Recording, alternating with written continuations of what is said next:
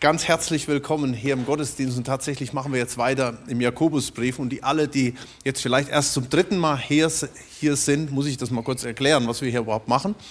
Ähm, wer ist denn zum dritten, zweiten oder ersten Mal hier in der Chapel? Hebt doch mal die Hand. Kräftiger Applaus hier. Schön, wunderbar.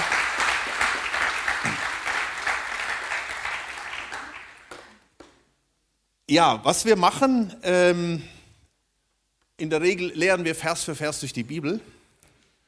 Ich habe es eben im Gebet äh, bereits gesagt, es geht uns nicht um Who is Who, sondern Who is He. Es geht um Jesus. Es geht nicht irgendwie um uns oder um unseren Namen oder sonst irgendwas. Und das Tool, um ihn besser kennenzulernen, ist das hier. Sein Wort. Ah, ihr wart letzte Woche hier, oder? Ja, okay. Also die, die letzte Woche hier sind, ich habe was gelernt. Es funktioniert. Aber ihr müsst nicht immer Amen rufen. Ihr könnt doch einfach sagen, hey, so ist es oder prima oder wie auch immer, ja. Aber es ist schön, hey, dass das so ein bisschen, ich finde das auch cool, wenn immer so ein bisschen Reaktionen kommen, dass man irgendwie merkt, äh, seid ihr noch da oder schlaft ihr oder sonst irgendwas, ja. Äh, ja, und dazu lernen wir tatsächlich Vers für Vers durch die Bibel. Und diese Serie, die wir jetzt haben, ist der Jakobusbrief. Und der Jakobusbrief steht unter dem Motto Glaube slash Werke. Nun, ähm, Christen wissen, was damit gemeint ist. Das ist so ein Insider-Ding. Ja? Wenn du jetzt ganz frisch dabei bist, was, was, heißt das? Glaube, Werke, Werke, was ist das? Ähm, und das muss man nochmal erklären. Äh, und wenn man das sieht, dann hat man auch oft auch schon so gewisse negative Verbindungen. Ja, äh, ja wie Glaube. Wir haben doch eben noch gesungen, nur Jesus. Es geht nur um Jesus. Wir brauchen nur Jesus. Und warum denn jetzt noch was dazu? Das war auch mit dem Grund, warum äh, Luther mal das Wort strohene Epistel gebracht hat im, im Blick auf den Jakobus, äh, weil, weil ihm da vielleicht so die die Gewichtung ein bisschen gefehlt hat, im Vergleich zum Beispiel zum Römer oder so irgendwas. Ja, man kommt immer schnell darauf, wenn man sagt Glaube und, dann kommt, kommt man oft, auch das ist immer so ein Insider-Ding, wenn man gehört, hört gesetzliche Christen. Ja, schon mal gehört? Oh, der ist auch gesetzlich. Was meint man damit? Nun, wenn man von gesetzlichen Christen spricht, dann sagt man, von Leuten, die sagen, der Glaube an Jesus ist zwar wichtig, aber du musst dies und das und darfst das nicht und musst dieses wieder tun. Also so ein dicker Katalog an Regeln und Geboten und Traditionen. Mit gesetzlich meint man dann entweder traditionelle Regeln oder Anweisungen, wie man die Bibel verstehen kann. Woher kommt das Wort gesetzlich? Das Wort gesetzlich kommt vom alttestamentlichen Gesetz. Ja, die fünf Bücher Mose oder auch anders ausgedrückt die Torah, wie die Juden das sagen. Ja, und die Gegenthese ist dann häufig, dass du sagst, ich bin nicht gesetzlich. Ja? Ich bin frei. Ich lebe nicht mehr im Alten Testament unter dem Gesetz, sondern ich lebe im Neuen Testament der Gnade, Jesus. Und darum gestalte ich meinen Glauben so individuell wie möglich. Wir singen das in einem Lied auch, da heißt Freiheit, die keine Grenzen kennt. Das ist ein tolles Lied. Und vielleicht gehörst du so wie ich auch zu diesen Freischwimmern, ja, die sich irgendwann mal freigeschwommen haben aus dem ganzen Krampf von Religiosität. Theologisch wäre das dann so definiert, man spricht vom alten und vom neuen Bund. Der alte Bund, das alte Testament, das sind die Juden, das sind die Gesetze, das sind die Werke ohne Glauben. Der neue Bund, das ist dann das Neue Testament, das sind die Christen, da braucht es kein altes Testament, keine Gesetze, keine Gebote, Glaube ohne Werke. So wird das oft so ein bisschen interpretiert. Und mitten rein, mitten in dieses Denken, knallt jetzt Jakobus rein wie eine Axt im Walde und schmeißt dieses ganze Gebäude hier über den Haufen. Fast schon eine Provokation. Und ihr dürft mal aufschlagen dazu ähm, Jakobus Kapitel 2. Ich nehme da kurz nochmal Bezug auf einen Vers, den Heiko, äh, als er über Lippenbekenntnis gesprochen hat, äh, vor ein paar Wochen auch äh, ausgelegt hat. Einfach nochmal, um es wieder mit, mit reinzunehmen. Da heißt es im Vers 19, Gesetzlichkeit, das ist übrigens falsch geschrieben. So ein kompliziertes Wort. Das kann man gar nicht richtig schreiben. Ja? Gesetz. Ähm, Jakobus 2, Vers 14. Was hilft es, meine Brüder, wenn jemand sagt, er habe Glauben und hat doch keine Werke? Kann er ihn denn dieser Glaube retten? Unsere Antwort, ja, unbedingt. Oder? Aber wer genau hinschaut, sieht, dass das eine rhetorische Frage ist, ja, die Jakobus hier stellt. Er sagt, ähm, nein, kann er nicht. Das ist eigentlich die Antwort. Kann etwa dieser Glaube ihn retten? Und dann haut er noch einen raus in Vers 19. Und da sind wir jetzt bei unserem Text heute. Du glaubst, dass es nur einen Gott gibt, du tust wohl daran, auch die Dämonen glauben es, glauben es und zittern. Wie krass ist denn das? Ja. Also könnte gerade von der Maria Brehan kommen, so ein Satz, ja, so, so, so Dinge rausgehauen. Ähm, ja, aber er sagt im Grunde genommen, du sagst, ich glaube an Gott, aber das ist meine Privatsache, ich brauche nicht den ganzen Gemeindekram, Bibel lesen, irgendwelche guten Taten. Die Antwort, dann mach mal weiter so. Der Teufel und seine Dämonen glauben auch nur. Sorry, das steht hier eigentlich. Und dann die provokative Anfrage, die danach kommt. Willst du aber erkennen, Vers 20, du nichtiger Mensch, dass der Glaube ohne die Werke tot ist. Also jetzt versteht er vielleicht schon ein bisschen, warum Luther da irgendwie gesagt hat, na, das Ding müssen wir mal ein bisschen nach hinten schieben äh, in der Bibel. Ähm, ja, und um das Maß voll zu machen, holt Jakobus zwei bekannte Personen aus dem Hut, äh, ich meine aus dem Alten Testament, ja, und zitiert die hier. Und zwar die erste Person ist der Abraham. Da heißt es im Vers 21, wurde nicht Abraham, unser Vater, durch Werke gerechtfertigt, als er seinen Sohn Isaak auf dem Altar darbrachte? Nun, Jakobus geht natürlich davon aus, dass alle die Stories kennen. Warum? Weil es halt eben Juden waren, an die das hier geschrieben war. Die kannten sich aus, die kannten diese ganzen Geschichten. Juden, die an den Messias glaubten. Ja? Also kurz mal zur Erklärung für alle, die jetzt die Story nicht gerade am Schirm haben. Abraham hatte seinen ersten Sohn bekommen, auf den er wie lange gewartet hat? Wie viele Jahre? Noch mehr, 100. 100 Jahre. Und Gott sagte zu ihm das Unfassbare, opfere deinen Sohn auf dem Altar. Und Abraham denkt, what? Und er war bereit, das zu tun. Bis Gott kurz vorher eingriff und sagt, stopp. Nun, äh, natürlich wollte Gott nicht, dass Abraham den Isaak opfert, Gott wollte nur was beweisen für alle Zeiten hindurch, nämlich, dass Abraham nicht laberte, wenn er sagte, ich glaube an Gott, sondern dass er handelte.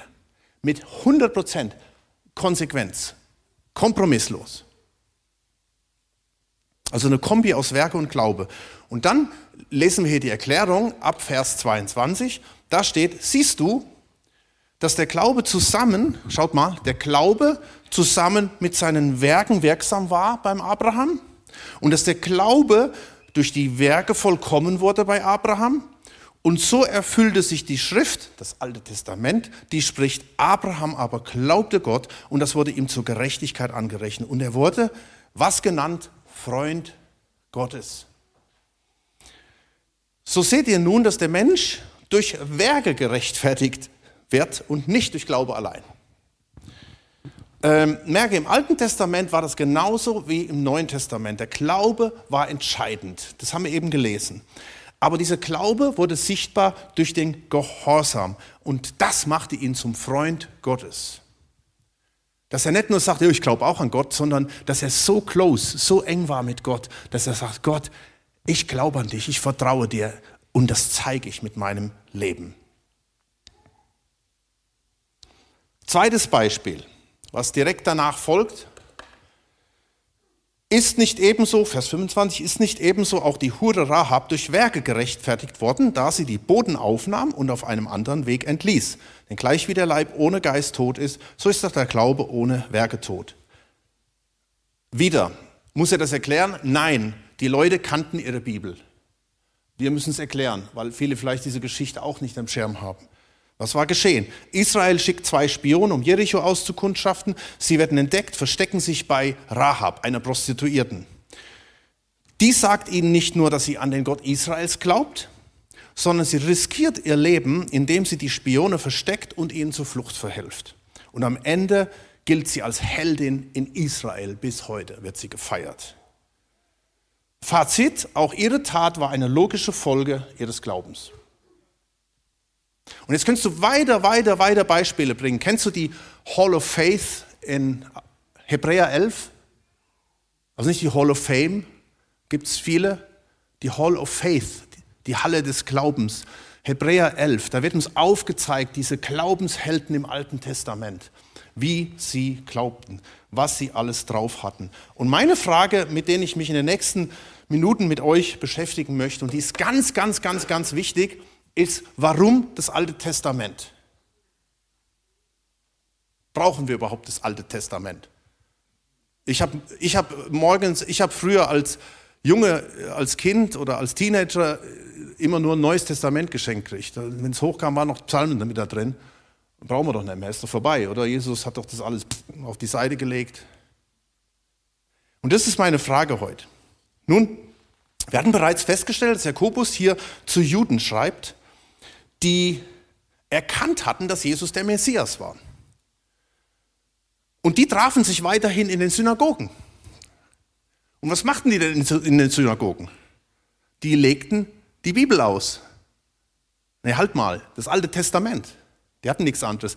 Die erste ist dir schon bewusst gewesen, dass die erste Gemeinde über die ersten Jahrzehnte, ihre Bibel war das Alte Testament. Die hatten nichts anderes. Die Briefe kamen erst später dazu. Die kamen zusammen und für sie war die Bibel das Alte Testament. Da holten sie die Power raus. Da sahen sie Jesus. Da bekamen sie Kraft durch. Das ist so krass, wenn man sich das mal so vor Augen führt. Übrigens äh, war das für die ersten Christen gar keine Provokation, wenn, wenn Jakobus da mit ihrem Vater Abraham kommt, weil das war ihr Stammvater. Und Jesus war nur die Erfüllung von all dem. Lukas 24, Vers 45 sagt Jesus, oder heißt es, das hat Jesus auch gemacht, er ging ja auch in die Synagogen und er schlug dann die Bergpredigt auf oder den Römerbrief und las daraus. Nein, Jesus kam und er öffnete die Schriftrollen und dann heißt es in Lukas 24, Vers 45, da öffnet er ihnen das Verständnis, damit sie diese Schriften verstanden. Also, ist Jesus gekommen, um aufzuräumen mit dem ganzen alttestamentlichen Kram, um zu sagen, so, die Sache ist jetzt vorbei? Ist Gott gekommen, um zu sagen, ihr Juden, ihr habt es halt versaut, jetzt fange ich was Neues an mit einer ganz neuen Spezie, jetzt kommen die Christen und jetzt geht's los? Nein, Jesus hat nicht das Alte Testament unter den Tisch gestellt, sondern hört mal genau hin, was er sagt in Matthäus 5, Vers 17. Ihr sollt nicht meinen, dass ich gekommen bin, das Gesetz und die Propheten aufzulösen oder das Alte Testament auf die Seite zu stellen und jetzt verschenke ich nur noch Neue Testamente mit Psalmen, sondern wahrlich, ich sage euch, bis Himmel und Erde vergehen, wird nicht ein Buchstabe, noch ein Strichlein oder ein Jota vom Gesetz vergehen, bis alles geschehen ist. Wer nun eines von diesen kleinsten Geboten auflöst und die Leute so lehrt, der wird der Kleinste genannt werden im Reich der Himmel. Ey, wie krass ist das denn? Also das heißt, im Grunde genommen, wenn ich als Pastor mein Leben lang irgendwelche Geschichten euch erzähle von dem verlorenen Sohn und sonst irgendwas, dann bin ich vielleicht der Allerkleinste im Himmelreich. Weil ich nicht alles gesagt habe, was das Wort Gottes zu sagen hat.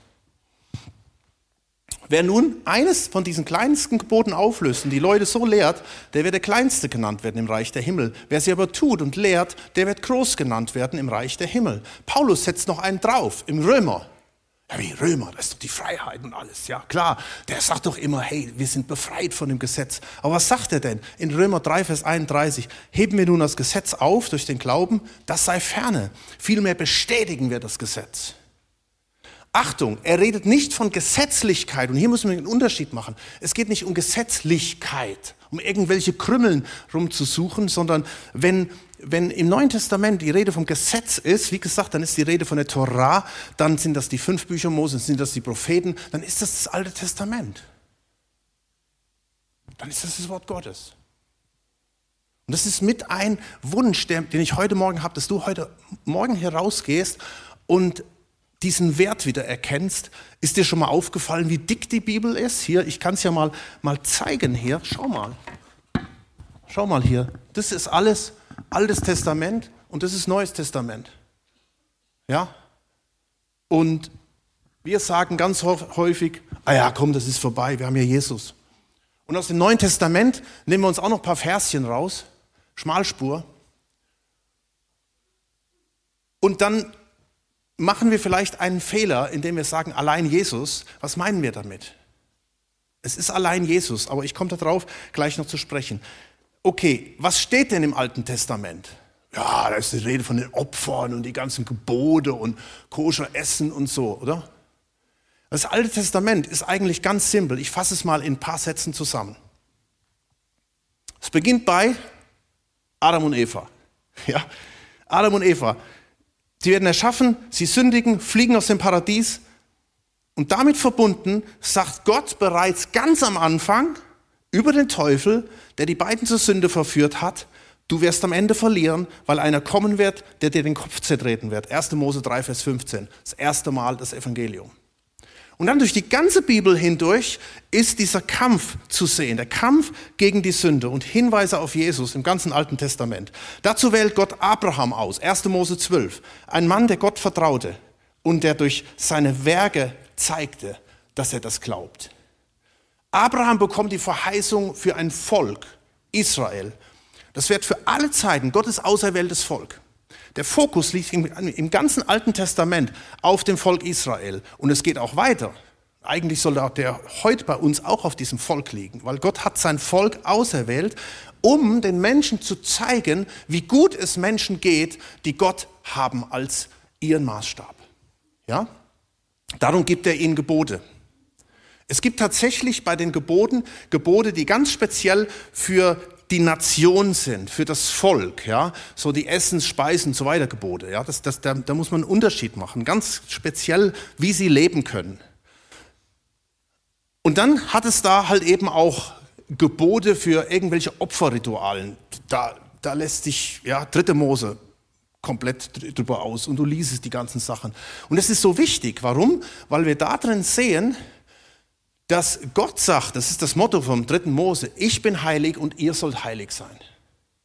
Gott ist heilig und er möchte, dass wir auch heilig sind. Und jetzt zeigt er durch die Gebote, durch die Gesetze, was Heiligkeit Gottes bedeutet. Und genau da ist schon der, Ansatz bei uns, das schmeißen wir alles über Bord. Wir sagen, ach, das, das, wir haben nur Jesus. Du brauchst nur Jesus. Jesus hat dich frei gemacht. Und Hauptsache, du hast die Liebe zum Herrn und das reicht. Aber im Alten Testament wird uns anhand von diesen ganzen moralischen Geboten auch aufgezeigt, wie heilig Gott ist, was er für einen Maßstab hat, was er Gutes vorhat für uns Menschen, was er möchte. Ja? Und dann die Übertretungen. Natürlich kann kein Mensch heilig sein. Und deswegen diese ganzen Opferrituale, die immer mit Blut zu tun hatten. Und diese ganzen Opfer, die weisen wieder hin auf Jesus, dass Gott, das steht im Neuen Testament, da heißt es, das Blut von Böcken kann keine Sünde wegnehmen. Es ist ein Erinnern, ein Hinweis. Und alle, die in, von Gottes Volk im Glauben lebten, die haben diese Opfer gebracht im Glauben, dass Gott ein besseres Opfer hat. Und es weist immer hin auf Jesus. Und so geht das durch das ganze Alte Testament durch. Äh, dass Gott Erlösung schaffen will. Die Propheten, die sprechen immer wieder davon, ja. Dann hast du all die Männer und Frauen Gottes im Alten Testament. Du hast die Könige, du hast die Propheten und natürlich wiederum sein ganzes Volk Israel. Alles weist hin auf Jesus. Das Alte Testament lehrt keine Gesetzlichkeit, sondern Glaube. Und wenn du die ganzen Menschen beobachtest und siehst, dann können wir lernen, wie man richtig glaubt. Schaut mal, Jesus nochmal, Lukas 24, Vers 27. Und er fing an bei Mose und allen Propheten und legte ihnen aus, was in der ganzen Schrift von ihm gesagt wurde. Da, oder Vers 45, da öffnete er ihnen das Verständnis, damit sie die Schriften verstanden. Jesus sagt im Grunde genommen, ohne Altes Testament kannst du gar nicht richtig glauben. Erkennst du diese, kannst du diese Vielfalt Gottes, diesen Reichtum Gottes gar nicht kennenlernen, die ganzen Gottesnamen, die du hast wie Gott ist, dass er der Versorger ist, dass er der Heiler ist, dass er gnädig und barmherzig ist, dass er ein heiliger Gott ist. All diese Dinge findest du im Alten Testament, in diesen ganzen hebräischen Begriffen drin und nicht nur als, als Worte, sondern in die Tat umgesetzt. Diesen riesengroßen Reichtum. Ihr wisst ja, dass Jesus sich oft mit Religiösen rumschlagen musste. Aber der Grund war halt eben nicht, dass sie im Alten Testament lebten, sondern sie hatten ihren Glauben. Aber das waren religiöse Rituale. Sie hielten das Gesetz hoch, aber den Buchstaben. Sie hatten, die, die hatten den Sinn dahinter nicht verstanden. Viele von ihnen meinten halt, du musst das und das und das und das und das, das tun und dann wirst du schon bei Gott etwas gelten. Und Jesus muss ihnen deutlich machen, hey, das, das ist nicht das Alte Testament. Das Alte Testament hat eine ganz andere Message. Das Alte Testament ist wie das Neue Testament. Es geht um Glauben, es geht um Vertrauen, es geht um Gott suchen. Und hätten sie das gemacht und einige warteten darauf, dann hätten sie auch ihn, den Messias, verstanden. Jesus setzt das Alte Testament um. Er kommt, er bringt die Verheißung. Er sagt genau das, was verheißen wurde im Alten Testament. Und es geschehen Zeichen und Wunder in großer Vollmacht. Und viele der einfachen Menschen, die verstehen das. Und für sie macht das ganze Ding plötzlich Sinn. Und deswegen stellt sich Jesus in die Synagoge und öffnet diese alten Bücher und er kann lesen, was er will. Und dann kann er sagen, das hat sich heute erfüllt.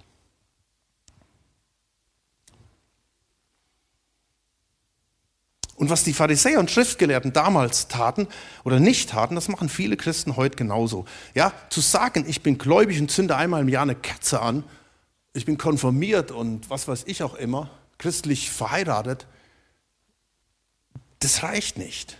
Oder ich gehe ab und zu in den Gottesdienst und, und übe so gewisse fromme Pflichten aus. Oder ich habe ein Glaubenskonstrukt, mache aber keinen Unterschied.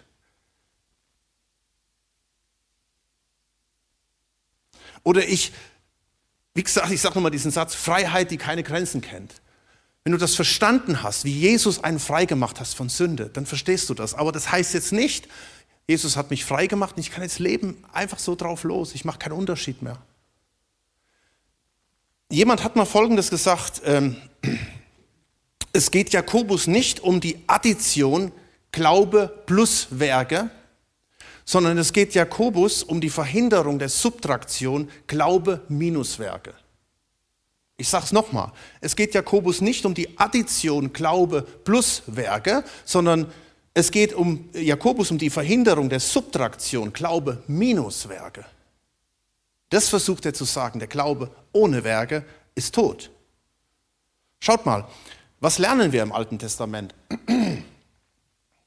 Wir lernen so zu leben, wie die das taten. Besonders wenn es darum geht, dass unser Glaube nicht so ein individuelles Ding ist, sondern Taten nach sich zieht.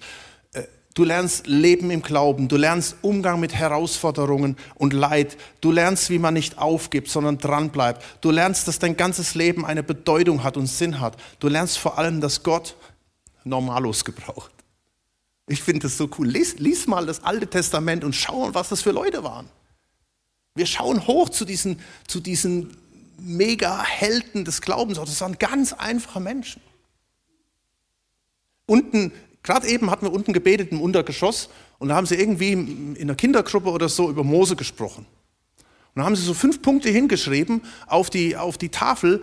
Äh, die haben das einfach mal die Geschichte durchgelesen, wo Mose berufen wurde. Was hat denn Mose gesagt? Ich kann nichts, ich bin zu klein, ich kann nicht sprechen, äh, nimm irgendjemand, aber nicht mich, ja.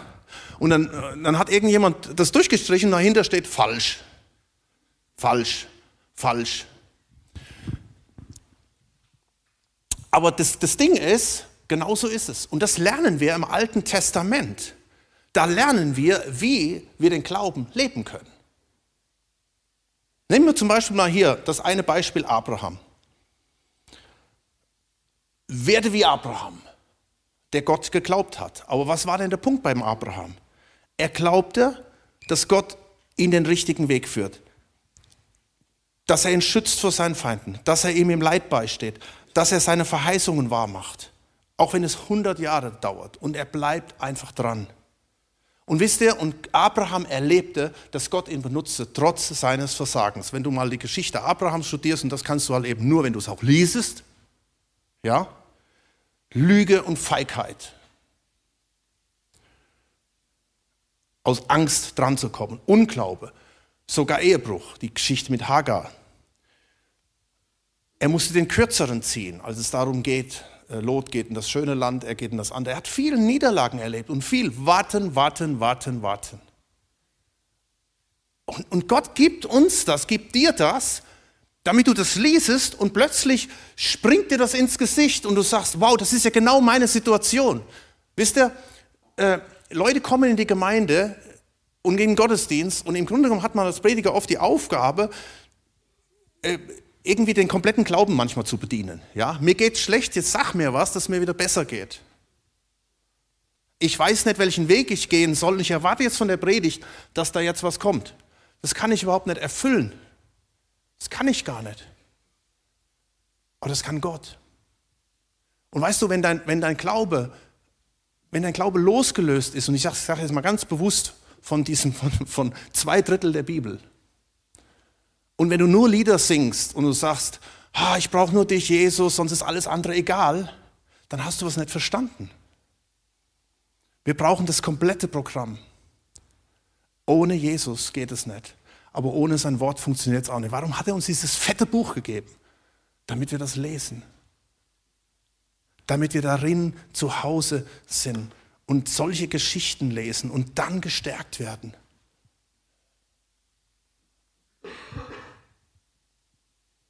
Und da kommt Kraft durch. Gehen wir einen Schritt weiter hier. Der ist jetzt nicht hier aufgeführt in dem, was, was, äh, was ähm, Jakobus hier sagt, aber nimm mal den David. Das ist mein, mein Mega-Vorbild, David. Wie viele Predigten habe ich schon gehört? Sei wie David und erschlage deine Goliaths. Sieben Schritte, wie du Goliath schlagen kannst. Ja? Und da werden da Punkt 1, Punkt 2 und, und hier Schleuder und alles, ja. Im Glauben vorwärts gehen. Und aber wisst ihr, was der Punkt war beim David? Der Punkt war, dass er ein Loser war. Das war der Punkt. Der Punkt war, dass er völlig abhängig war von seinem Gott. Von klein auf.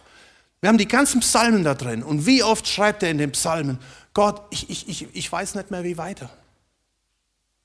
Und er hängt sich an Gott, selbst hier bei dieser Goliath-Geschichte, im 1 Samuel 17, Vers 45. Du kommst zu mir mit Schwert, mit Speer und mit Wurfspieß, sagt er diesem Riesen. Ich aber komme zu dir im Namen des Herrn der Herrscher. Ich könnte es gar nicht machen, aber ich komme im Namen Gottes zu dir. David war einer wie du und ich. Er hatte mit Angst zu kämpfen, mit Depressionen, mit Zaghaftigkeit, mit Zweifel. Lest das mal in den Psalmen. Sogar mit Sünde, Ehebruch, Mord. Aber wisst ihr, was David ausgemacht hat? Sein bußfertiges Herz seine Liebe zu Gott. Und das zieht sich wie ein roter Faden durch die ganze Bibel durch. Und so erlebt er das Vaterherz Gottes. So erlebt er einen vergebenen Gott. Psalm 51, Vers 12. Erschaffe in mir, o oh Gott, ein reines Herz und gib mir für einen neuen und festen Geist in meinem Inneren. Und das lerne ich halt, wenn ich mich damit auseinandersetze. Wenn ich sage, Gott, ich liebe dein Wort. Diese Fokussierung auf den Herrn, die findest du nirgends so deutlich wie im Alten Testament. Gott hat mir mit 18 Jahren gesagt, ich möchte von dir, dass du einmal im Jahr die Bibel durchliest. Und wisst ihr, ich war damals volle Kanne, ich, ich hatte wie so eine Leseschwäche gehabt, voll im ADHS drin. Äh, ich habe eigentlich nur so, so Comics-Zeugs gelesen, ja, und da teilweise noch nicht mal die ganzen Sprechblasen. Ja. Und dann sagt Gott mir, ich möchte, dass du einmal im Jahr die Bibel durchliest. Und ich weiß auch nicht. Ich habe gesagt, okay, mache ich. Und dann hat Gott angefangen, meinen Charakter zu formen. Ich hatte nicht Jüngerschaftsprogramme um mich herum oder diese Glaubenshelden, die mich anleiten oder die Gemeinde, wo ich richtig im Lobpreis aufgehen kann und eine Predigt, mit der ich was, was anfangen kann. Das war alles nicht da gewesen. Und Gott hat angefangen, meinen Charakter zu formen, Jahr für Jahr. Wisst ihr, Gott hat mich vom ADHS geheilt. Hat mir einen Blick, ich meine, ich bin immer noch zappelig ein bisschen. Äh, aber er hat mir einen Blick gegeben, hat mich berufen, hat mir Sarah an meine Seite gestellt und hat uns auch immer wieder therapiert in unserer Ehe. Ja, weil sie macht das Gleiche wie ich. Also wir lesen jetzt nicht zusammen die Bibel, ja, das, das geht, das machen wir nicht. Also sie liest und ich lese, ja. Und, und, dann, und dann schauen wir, wie Gott, wie Gott redet, wie Gott verändert, wie Gott Heilung wirkt.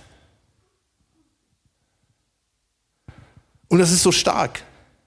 Möchte ich euch einfach echt noch weggeben. Eigentlich wollte ich ja unseren Bibelleseplan heute verteilen. Den habt ihr im Ausgang unten. Fang heute an. Du kannst heute anfangen mit, was haben wir heute, 15, 16. April oder so irgendwas. Und dann fängst du an, jeden Tag. Und das zu machen. Und bitte, es geht hier jetzt nicht um Gesetzlichkeit. Es geht nicht um, um irgendwie was machen zu müssen, sondern es geht darum, Jesus, wenn du wirklich eine Not hast, wenn du sagst, Mensch, ich erlebe gerade Leid, ich gehe gerade durch eine schwere Zeit, ich weiß den Weg nicht, dann setz dich ganz aus diesem Herrn. Und Rahab nennt er ja auch noch am Rande, ja.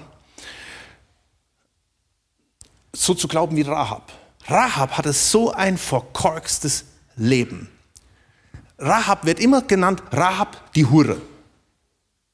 Ja.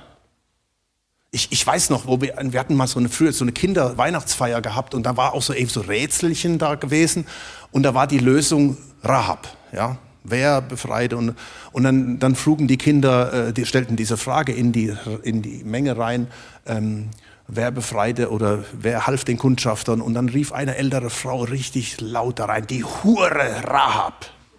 Und ich dachte, oh. Und da habe ich das gemerkt, was für ein Stigma hat diese Frau gehabt. Die Hure Rahab. Und so wird sie immer wieder auch genannt. Aber, wisst ihr, schaut mal, auch das ist Altes Testament.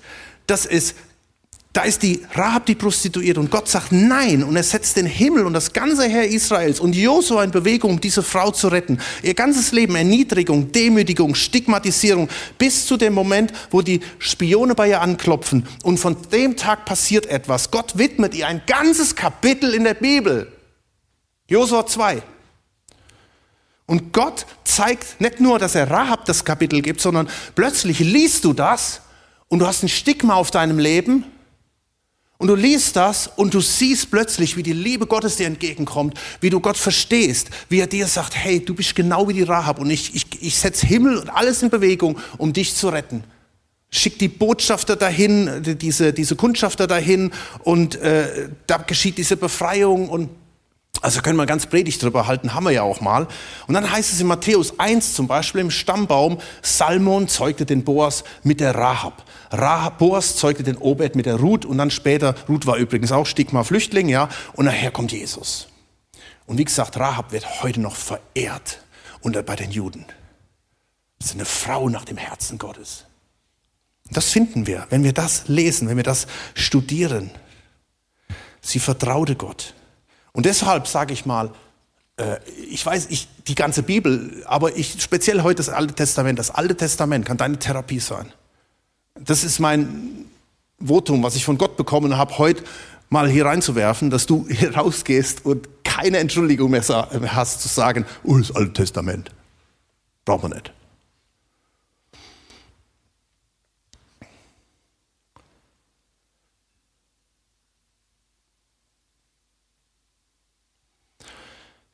Äh, George Werber ist vorgestern gestorben. Ich weiß nicht, wer das mitbekommen hat. Er war der Gründer und Leiter von OM. Einfach eine mega Inspiration für mein Leben. Und er hat auch mit Schuld daran, dass ich angefangen habe, äh, die Bibel einmal im Jahr durchzulesen. Ich sehe diesen Mann da vorne und ich merke, der hat so Jesus in sich und er hat so eine Liebe für Gottes Wort, überhaupt für Bücher. Der hat bei jeder Predigt immer so einen Stoß Bücher mit nach vorne gebracht und ich als Nichtleser, ja. Aber aber wisst ihr, da, da hat sich was entzündet. Und er sagt Folgendes. Großer Berge versetzender Glaube, wie im Alten Testament, geschieht nicht ohne Zweifel, ohne Kämpfe und Entmutigung oder sogar Sünde. Es passiert inmitten dieser Dinge. Wenn wir die Reinigung des kostbaren Blutes Jesu beanspruchen uns selbst durch das Wirken des Heiligen Geistes erneuern und zum Kreuz zurückkehren, wird er uns befähigen, seinen Auftrag zu gehorchen, anderen das Evangelium zu bringen. Um mit anderen Worten zu sagen, das finde ich dann. Ich lese diese Sachen und ich werde überführt und ich gehe zurück und sage, ich möchte wie Abraham, wie David, wie Rahab, wie all diese Leute. Und das fokussiert mich total wieder hin auf Jesus, auf das Kreuz. Und ich muss keine Opfer anbringen, wie die das damals noch mussten. Nein, das ist erfüllt in, in Jesus Christus.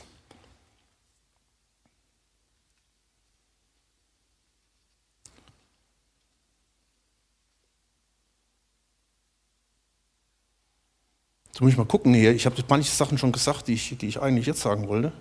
Kannst du auch nochmal sagen? Aber nimm, lass uns das echt mitnehmen. Lies mal Psalm 119. Psalm 119 ist ein bisschen lang, ich weiß, zugegeben. Wer hat ihn schon mal gelesen? Gut. Lest den mal. Ich habe echt mal überlegt, mal die Challenge, mal über Psalm 119 zu predigen. Also jetzt wirklich mal versuchen, echt mich an die Zeit zu halten.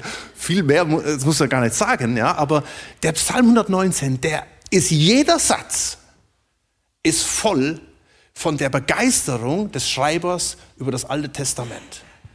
Und wenn es hat, heißt, ich habe lieb dein Gesetz, wie gesagt, dann meint das nicht irgendwelche äh, Regeln, sondern heißt es, ich habe lieb dein Wort, weil ich dich darin finden kann. Hey, lies das mal. Mach vielleicht mal Psalm 119 zu deiner täglichen, nimm jedes Mal so, ein, so, so, ein, so ein Abschnitt, da ist das, das hebräische Alphabet drin, ja. Jeder Buchstabe, jeder, jeder Abschnitt beginnt mit einem neuen Buchstaben hebräischen Alphabet und so kannst du das ganze Ding durchgehen und das ist so stark. Und das ist so gut. Wir waren gestern, ähm, Sarah und ich, am Jubiläum von äh, dem Institut für dialogische und identitätsstiftende Seelsorge und Beratung. Ähm, was Markus Hoffmann gegründet hat, früher mal Wüstenstrom. Und es war so mega bewegend, das zu sehen, was Gott durch diesen einen Menschen getan hat. Durch den Markus. Und wisst ihr, es hat bei ihm begonnen mit dem Fokus auf dem, was Gott ihm im Alten Testament gezeigt hat. Nämlich mit David. Für ihn war der, die Inspiration Psalm 34, Vers 19. Der Herr ist nah denen, die zerbrochenen Herzen sind und er hilft denen, die zerschlagenen Geistes sind. Ja? Er war ein, ein junger Mensch an einem Punkt, wo er nicht mehr weiter wusste. Und wo Gott ihn anrührt durch sein Wort. Das war seine Therapie gewesen. Und dann begann was, begann was ganz, ganz Starkes über viele, viele Jahre. Hey, und dieser Mann hat echt eine Hexenjacht erlebt in den letzten Jahren. Das ging bis in den Bundestag. Da war die ganze LSB, TTQI-Bewegung, die hat, die hat aufmunitioniert, um diesen Mann äh, zu vernichten. Aber wisst ihr, er hat immer an diesem Herrn festgehalten. Und das ist, der, das ist diese Power, die in Gottes Wort drin ist, die da drin steckt. Und ich lese einfach jetzt nochmal ähm, diesen Abschnitt hier vor, damit wir das jetzt auch verarbeiten können, wenn wir jetzt auch gleich nochmal in die Anbetung gehen. Vers 22.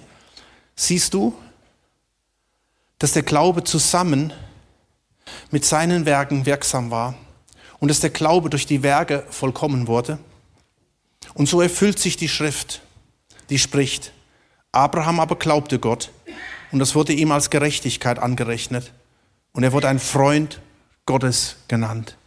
So seht ihr nun, dass der Mensch durch Werke gerechtfertigt wird und nicht durch Glaube allein. Was meint er damit? Das haben wir jetzt lang und breit erklärt. Hey, sagt nicht nur, ich glaube an Jesus. Ich habe mich auch mal bekehrt. Aber sonst lebe ich mein eigenes Leben individualistisch. Sondern sag einfach, Jesus, hier hast du mein Leben. Und ich liebe dich. Und vielleicht ist für dich die Anwendung zu sagen, ich möchte Gott erleben. Ich möchte ihn mal richtig kennenlernen. Indem ich vielleicht das erste Mal in meinem Leben beim 1. Mose 1, Vers 1 anfange und sage, und ich gehe jetzt da durch. Und jeden Tag lese ich einen Abschnitt und ich erwarte, dass du, Gott, dich mir offenbarst. Dass ich dich sehen kann in deinem Wort. Ich tue Buße darüber, dass ich diesen, diese, diesen ersten großen Teil einfach auf die Seite gelegt habe. Vielleicht auch Buße darüber, dass ich meinen Glauben mini, mini klein gemacht habe, dass es nämlich Glaube minus Werke ist. Ich tue Buße darüber, dass ich vielleicht sage, ah, Jesus, ich bete dich an, aber sonst lebe ich mein eigenes Leben. Und lass uns jetzt mal äh, vor unseren Herrn kommen und so ihn auch anbeten. Lass uns aufstehen dazu.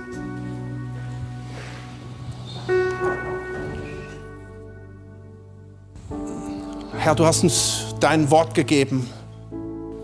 Und, und ich glaube sowas von, dass dieses ganze Wort, das die Bibel, dass du uns die durchgetragen hast bis in die heutige Zeit und das, das auch heute noch gilt, dass alles, was da drin steht, dein Wort ist. Es gibt vielleicht manche Dinge, die wir nicht verstehen. Es gibt vielleicht manche Sachen, wo man sich fragt, hm, wie ist denn das? Gilt das heute noch? Aber Herr, du hast uns jetzt heute gerade gezeigt auch, dass dein Wort gut ist und dass dein Wort überführt, es auferbaut. 2 Timotheus 3, Vers 16. Das Wort Gottes ist nützlich zu allem, zur Erziehung, zur Überführung, zur Ermutigung.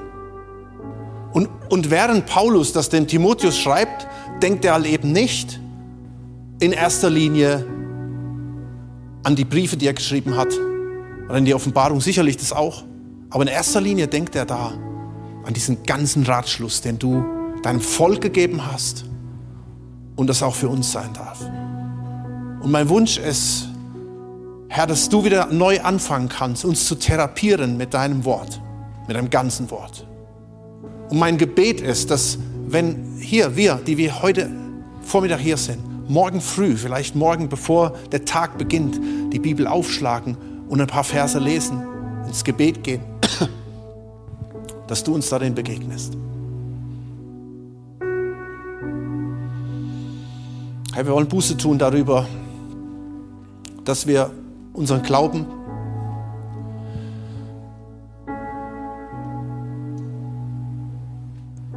ja, klein gemacht haben. Vielleicht auch viel zu individualistisch. Wir wollen wieder neu zurückkommen zu dir und dir Ehre geben, dich in den Mittelpunkt stellen. Und Herr, du hast hier in diesem Raum Abrahams, Davids, Moses, Deborahs, Rahabs, Miriams, Marias. Und du gibst uns genau diese Geschichten von diesen Menschen, dass wir uns damit identifizieren können. Und dass wir diesen Glauben haben. Nicht an uns, an unsere Superfähigkeiten, sondern an dich. Wir haben vorhin gesungen aus Hesekiel 37 und das ist auch so krass. Wir singen diesen ganzen Text darunter. Aus Asche erhoben. Du hast dein Volk aus Asche erhoben. Du wirst auch dein Volk wieder aus Asche erhoben und sie werden, sie werden sehen, wie du sich in ihnen verherrlichst. Und immer wieder haben sie das erlebt und wir dürfen das jetzt erleben. Wir dürfen aufschauen zu dir, dem Anfänger und Vollender unseres Glaubens. Und Heiliger Geist, komm du jetzt mit deiner heilenden Kraft. Du sagst im Jesaja 1, Vers 18, kommt doch, wir wollen miteinander rechten, spricht der Herr. Und mit anderen Worten heißt das, kommt, kommt und lest doch mal, schaut doch mal her. Und dann fang an mit mir zu argumentieren. Und ich will in deinem Leben anfangen, Dinge zu verändern. Wenn eure Sünde wie Scharlach ist, soll sie weiß werden wie Schnee. Wenn sie rot ist wie Karmesin, soll sie weiß wie Wolle werden. Halleluja es. Und tu du das. Wir haben dich lieb. Wir lieben dich, wir lieben dein Wort. Wir lieben deine Offenbarung, die du uns gibst und wir wollen mit dir unterwegs sein. Und jetzt möchte ich euch echt einladen, dass wir nochmal reagieren auf das, was wir gehört haben, indem wir Gott anbeten und dass ich das nochmal richtig setzen darf.